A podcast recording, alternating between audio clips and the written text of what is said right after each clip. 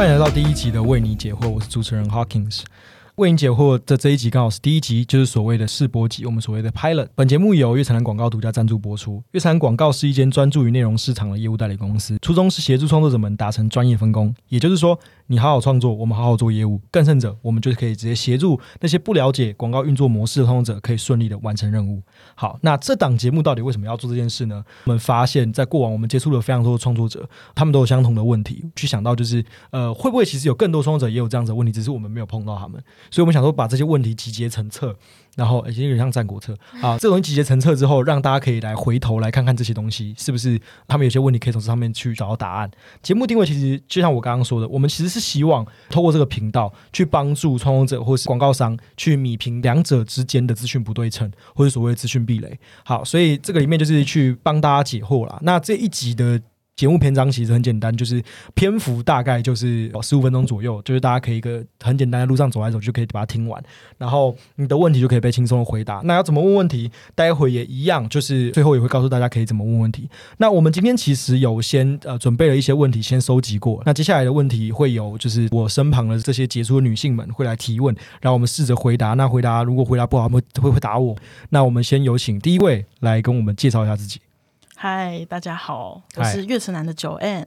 嗨嗨，那我们其实公司成立一段时间了，我们有跟很多的创作者接触。那我们在这些接触的过程中，其实最常被创作者问的是说：“哎，那我的节目流量有这些，我可以怎么报价？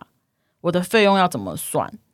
那想问霍金说：“哎，其实这也是我自己内心的一个疑问，到底呃有没有一个固定的流量、固定的流量数？”来判断这个创作者有没有商业价值，以及他的费用到底要怎么样算，才能够符合可能他的制作成本，以及就是这一档节目他的需求。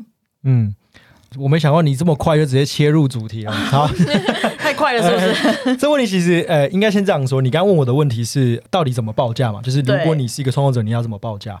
报价的方式跟报价内容，其实真的是各家百百种。那我以 Podcaster 我做一个举例。最近很常听到的，就是以平均单集收听量作为一个衡量的基准。那如果以 YouTuber 而言，它可能是以它的订阅数作为一个衡量的基准。但是这些东西都是以各个操作者或各个创作者或是各个团队的做法会有所不一样，报出来的东西也会细节上有所差异。所以这个东西其实我觉得还是回到一句话，就是市场就是是一个试金石。那所谓市场是一个试金石的意思，就是说你可以报出你想要的价位，也会有人去看你到底想要或不想要。所以呃，会有些人问说，哎，那我会不会没有今天没有一万个人听，我就没有没有呃就是没有没有商业价值？我觉得不是，因为。我们其实一直有在吹一个说法嘛，就是所谓的大的带流量，小的带非常非常窄的受众。其实这这个是的确存在，也是现在我现在手上的广告商们大部分现在想要前往的类型。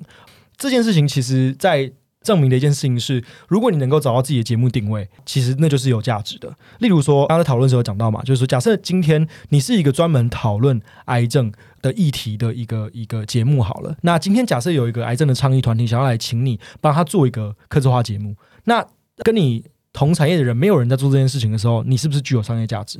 其实说不定是有的。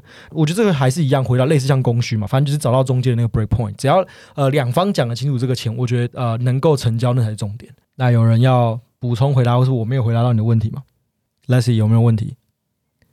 目前没有问题。好，那下面一位。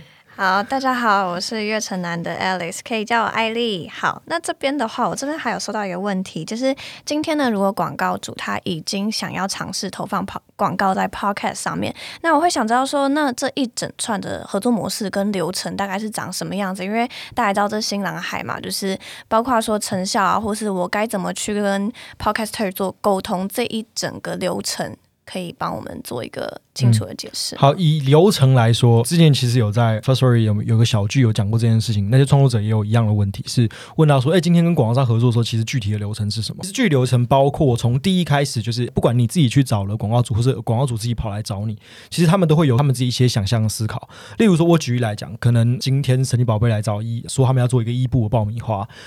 你就会问他说：“那你这个一部爆米花什么时候要上刊？然后你想要讲什么？今天讲这个东西，你有没有一些具体的意向可以告诉我？我有没有必须要吃？这东西都会有。这个东西就会就是一开始我们所谓的需求的沟通，需求沟通完之后就会所谓的切角。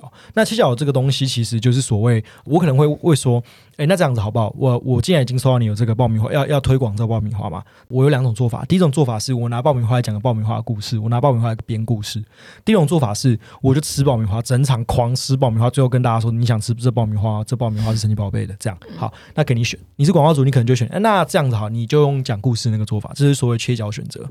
那这个前后其实就是所谓签约的部分，我们会讲讲定好所有的权利义务关系。今天如果上刊了，就是按照时辰该怎么走；那没有按照时辰的话的罚款是多少？然后我们这个东西未来权利义务关系是什么，都要写得清清楚楚，包含这东西的著作产权属于谁，这东西都应该要写得很清楚。OK，那这个签约已经签完了嘛？那我们刚刚切角也选择完了嘛？那接下来可能就是我要开始写逐字稿了。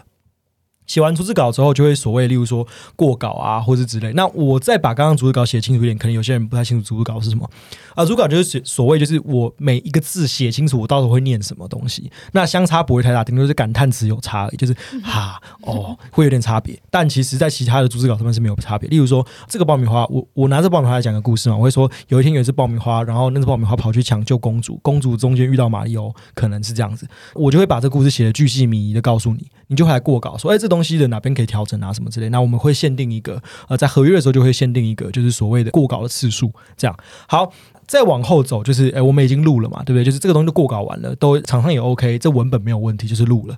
好，录了之后就会所谓的音档。那英档这时候就是英就可以看，就是你是有没有要过稿，看你们前面的那个预约的状况，你们有没有要过稿这个音档。当然，我还是建议可以过。那过可以过的原因其实很简单，就是。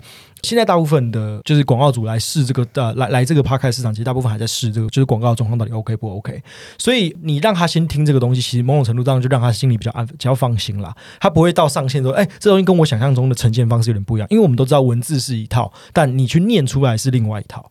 好，所以我会建议这个东西可以过。好，那这东西一样是要看你们自己的预约状况。好，那这个东西都结束之后，就会有所谓你上刊了。上刊之后就会发生，例如说，接下来他们可能要成效追踪啊，然后需要一些成果追踪报告啊，什么之类，这个他们可能会请你提供数据。那这就是所谓结案报告。结案报告完之后，未来还要包含未来有任何的客户关系的经营啊，或什么，这其实都是一整套的事情。